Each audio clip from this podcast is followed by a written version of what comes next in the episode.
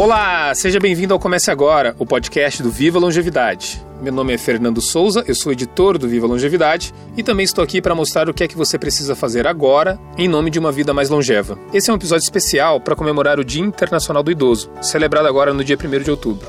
Pensando em ampliar o significado para esse dia, a Bradesco Seguros comemora também o Dia da Longevidade, para exaltar conquistas, ampliar o debate sobre a longevidade e mostrar para todo mundo que o envelhecimento ativo é a exaltação da vida.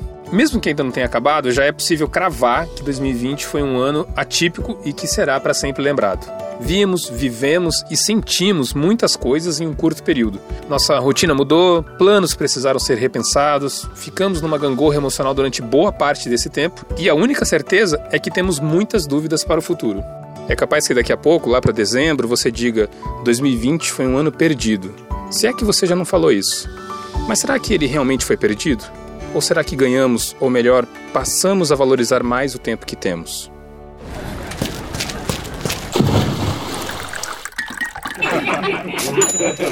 Comece agora. Comece agora. Comece agora. Comece agora. Comece agora. Comece agora. Comece agora o podcast do Viva Longevidade. Já que estamos falando sobre tempo, isso me lembrou uma música da Legião Urbana que eu particularmente gosto muito. Um dos versos da música Tempo Perdido diz: Temos nosso próprio tempo. E eu acredito bastante nisso. O tempo para mim, nos meus 40 anos, é um. Para minha filha, de 4 anos, é outro.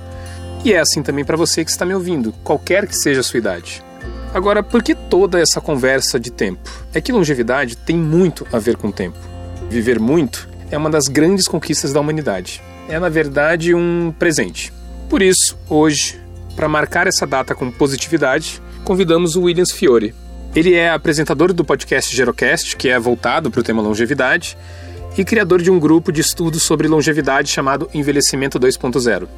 Com Williams, vamos tentar passar uma visão positiva do que ganhamos em vida nesse momento tão delicado. Williams, o distanciamento provocado pela pandemia do novo coronavírus mexeu demais com a nossa vida em 2020. Para tentar conter a propagação do vírus, teve quem passou a fazer todas as suas atividades de um único ponto, a própria casa.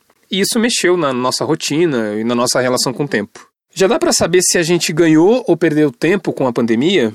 Olha, eu acredito é, que de alguma forma a gente ganhou tempo para se olhar mais. Então, de alguma forma, é um ganho de tempo sim é um ganho de tempo para a gente poder se observar, para a gente poder pensar, para a gente poder refletir e de alguma forma é, a gente poder se reconstruir algumas coisas também. Eu acredito que nesse ponto de vista, sim, a pandemia nos trouxe esse olhar mais de autoafirmação daquilo que a gente é e também da gente é, pensar para onde a gente está indo também. Mas não necessariamente foi um tempo a mais que apareceu no nosso dia, né? Eu acho que é muito mais uma valorização do tempo, porque o tempo é o mesmo, mas a percepção, na verdade, de valorização do tempo, ela mudou. Essa necessidade que a gente descobriu do ser humano de aprendizagem no meio da pandemia é algo libertador, né? Então, assim, eu acredito que é muito mais a valorização do tempo e a valorização do aprender, seja cozinhar, seja o que for, é, do que qualquer outra coisa. É, porque o tempo é o mesmo, né? Então, assim, é, a gente pode até fazer uma analogia de que, putz, a gente ganhou mais tempo porque eu consigo fazer mais coisa agora. Olha, o tempo é cronologicamente é o mesmo, não muda, né? O que muda é como que a gente está usando esse tempo. Você acha que essa sensação de urgência que a pandemia trouxe mudou a nossa percepção do tempo? Quando a gente olha é, para aquilo que a gente vivia e para aquilo que a gente está vivendo agora e como que os planos mudaram completamente, a gente começa a viver praticamente no estilo um dia de cada vez. Isso é muito bacana porque a gente começa, de alguma forma, a dar valor às coisas que de fato importam. Eu vou vivendo um dia de cada vez. Né, passo a passo, é, e vou valorizando essas pequenas vitórias. Eu vou celebrando as pequenas vitórias no dia a dia. Que isso vai construindo, na verdade, um, um, grande projeto, muitas vezes. Ninguém começa, ninguém planeja um grande projeto e chega lá de uma vez. São pequenas é, conquistas. Eu acredito que a pandemia trouxe isso: valorizar as pequenas celebrações, valorizar os pequenos momentos. E esse tempo a mais em casa também refletiu nas nossas relações familiares? Eu, eu acredito que muda, porque essa aproximação que a gente teve, que quase que forçada em muitos casos, né, de todo mundo estar junto, ela trouxe um novo olhar para a gente também poder perceber as pessoas que estão próximas. Então, essa nova experiência, a gente está no dia a dia junto, trouxe também muitos desafios. A gente percebe aí que muita gente acaba é, entendendo o valor da família, né? O valor de estar junto, o valor de, de, de, pensar junto. Então, eu, eu, eu, acredito muito nisso também. Williams, também não são poucos os casos de famílias que têm três gerações vivendo sobre o mesmo teto. De que maneira essa grande quantidade de tempo vai melhorar uma convivência intergeracional? Isso vai trazer uma, uma consciência para que todos entendam que o idoso tem voz e que é relevante? Eu acredito que sim, porque tem uma coisa que aconteceu na pandemia, o quanto que as pessoas começaram a observar que existe idosos no mundo, né? No Brasil hoje, é, só, só quando a gente olha para a população mais 50, a gente tem 54 milhões de pessoas. Isso é mais do que a população total da Espanha, por exemplo. Os idosos sempre estiveram em todos os lugares. A diferença é que como eles ficaram mais em evidência, as pessoas começaram a perceber essa existência deles de alguma forma. O olhar intergeracional é muito importante para as famílias poderem perceber que todos nós temos um idoso dentro de casa. Isso é um fato. É, então, assim, é, são raras as famílias que não têm alguém mais velho, acima de 60 anos em casa. Eu acredito que é, a pandemia ela acabou trazendo um, um olhar de proximidade, mais intergeracional, um olhar de convivência, na verdade, entre avós e netos, que muitas vezes quase não existia essa convivência. E sim, a gente está num mundo que é um mundo mais velho. Isso não tem como a gente fugir disso. Essa convivência intergeracional, ela é primordial para que a gente possa ter um novo olhar de mundo também. Você tocou no ponto da relação familiar, mas eu tenho uma outra pergunta. Você acha que esse olhar intergeracional será mais, digamos, aguçado com a população mais velha em geral e não apenas com aquela do nosso contexto familiar? Pergunto se os idosos serão mais vistos e valorizados pelas outras faixas etárias. Eu acredito que de alguma forma sim. Eles ficaram tão em evidência quando a gente olha hoje para os idosos, eu sempre digo o seguinte: o idoso precisa que a gente insira ele dentro das coisas que já existem. O que vai melhorar, na verdade, é esse é, contato das pessoas perceberem a existência e a importância dessas pessoas, porque uma grande parte desses, desses idosos, desses avós, são arrimo de família também, né? São arrimo financeiro. Então, sim, a importância deles vai muito além da presença física, da presença emocional, né? E envolve outras questões também. O tempo dedicado à nossa casa também tem mudado, né? Falando da minha pequena bolha, foi muito comum ver conhecidos e familiares passando a cozinhar mais, descobrindo lugares da casa, passaram a cuidar de plantas, de bichos de estimação. Essa pandemia também mudou essa relação com a nossa casa, né?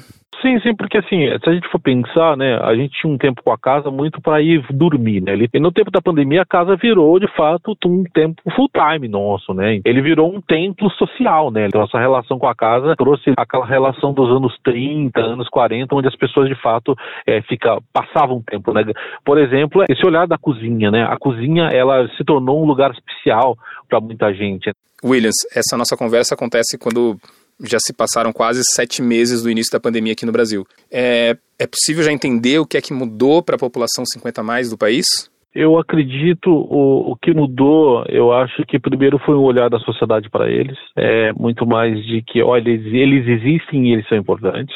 E eu acredito que teve esse olhar também, né, já que foi a população mais que mais sentiu na pele é, o isolamento. O lado bom é essa questão familiar, de estar junto, de estar próximo, e o lado ruim, deixar de fazer as coisas que ele já fazia, não ir no mercado, por exemplo. Tem idosos que muitas vezes a única atividade social que ele faz na semana toda é no mercado. Eu proibi ele de ter essa atividade social. Eu acredito que é, é, de alguma forma, né, a sociedade ela conseguiu descobrir que existe uma população enorme, é, é, que é uma população super importante, é, que uma parcela é sim vulnerável, né, mas que uma grande parcela é superativa na sociedade. E eles precisam ser vistos como, como pessoas, como sociedade, né, eles não podem ficar separados disso. Você acredita que essa mudança de visão que você falou, esse prestar atenção que o idoso existe, que ele faz parte da, da sociedade, isso veio para ficar? Eu acredito que sim. A gente chama de cultura gerontológica, né? Que é, ou seja, é a cultura da gente olhar para as pessoas mais velhas. A longevidade, na verdade, é a grande tema de revolução social que a gente vai ter daqui para frente. Eu acho que também tem um outro ponto que, no final, todos nós seremos o idoso de amanhã, de depois de amanhã, de daqui a 5, 10, 20, 30 anos. Me parece ser inteligente que esse caminho de valorização do idoso, de, de tirar esse preconceito da velhice e do envelhecimento, seja trilhado desde agora. É pensar que tipo de mundo eu quero para mim quando eu passar dos meus 50, 60 anos com tudo isso que essa movimentação social que a gente está tendo com, com a pandemia, a gente acaba é, tendo um novo olhar e percepção de que eu estou advogando em causa própria. Eu sou esse idoso amanhã. Que idoso serei eu, né? A minha, eu sempre faço essa pergunta, inclusive para os meus alunos, né? Como que você se imagina aos 90 anos? Se você pergunta para um jovem como se ele imagina aos 90 anos, uma grande parcela fala assim: eu não me imagino você vai chegar, tudo depende de como você vai construir essa velhice. Isso é um fato, né? A gente começa a envelhecer quando a gente é gerado na barriga da nossa mãe, né? Envelhecer é, um processo biológico, né? É. Então não tem como a gente fugir disso. Legal você tocar nesse assunto, porque isso é muito o que a gente fala aqui no Comece Agora e lá no Viva Longevidade. Vive melhor o futuro, quem começa agora. Você acredita que essa valorização do tempo e da longevidade acaba sendo uma mudança sem volta? O que, que você acha que a gente vai levar adiante depois que tudo isso passar? Eu acredito que é uma mudança sem volta, porque é o futuro de todo mundo. Eu acho que essa valorização do Maduro, e a gente dá ouvidos para eles, de fato, né, a gente conseguir ouvi-los, eu acho que é o grande segredo para a gente ter um, uma velhice melhor também. Não tem idade para a gente pensar nisso. Quanto mais antes eu, eu pensar, eu vou conseguir criar os capitais que são importantes para a velhice, capital social, capital financeiro, é, é, familiar, longevidade, de fato, é a grande revolução de discussões que a gente vai ter, é o tema que, que daqui para frente vai ser mais discutido. Williams, esse é um episódio especial para o Dia do Idoso e para o Dia da Longevidade. Afinal de contas, viver mais e melhor é uma conquista para todo mundo. Que mensagem você tem para as pessoas que estão nos ouvindo? Olha, a minha mensagem é Primeiro que o futuro já não é mais como antigamente, né? ou seja, a gente vai viver muito mais que os nossos bisavós, que os nossos avós, é, e que viver é um presente enorme, tanto para as pessoas mais, mais jovens, é, elas têm que ter em mente de que elas vão viver muito e que a gente não está mais numa corrida de 100 metros. Antigamente você, até os 40 anos você tinha que casar, ter filho, formar família, ou seja, agora mudou, né? Agora é uma maratona de 42 quilômetros. Eu vou viver muito mais, então eu preciso ter resistência. E para ter resistência eu tenho que ter capital social, emocional, é, buscar, se possível, capital financeiro e ter resistência, é, principalmente de vida, para poder é, ter uma vida longa. O futuro de todos nós é envelhecer, né? Como diz a, a, música do Arnaldo Antunes, a coisa mais moderna que existe nessa vida é envelhecer. E de fato é. Não existe nada mais moderno do que envelhecer. Muito bem, Williams. Muito obrigado pela sua atenção, pelo seu tempo e pela nossa conversa. Para quem estiver ouvindo esse episódio, fica o convite para ouvir também o Gerocast, que é o podcast do Williams e que também aborda vários assuntos ligados à longevidade. Afinal, quanto mais pessoas estiverem falando sobre o assunto, quanto mais a gente discutir esse assunto, melhor, porque todo mundo tem a ganhar com uma sociedade mais amiga dos maduros. Eu que agradeço a oportunidade, esse bate-papo tão rico, né? É, de um tema no qual a gente é apaixonado e a gente gosta tanto. E o que precisarem, pode contar comigo também com, com o Gerocast, que é um podcast que aborda a longevidade aí é aberto para todo mundo. É um podcast colaborativo, todo mundo é super bem-vindo aí também. Muito obrigado. Falando nisso, e aí, você já aproveitou o dia de hoje para celebrar a sua longevidade e valorizar as vitórias dos idosos da sua família?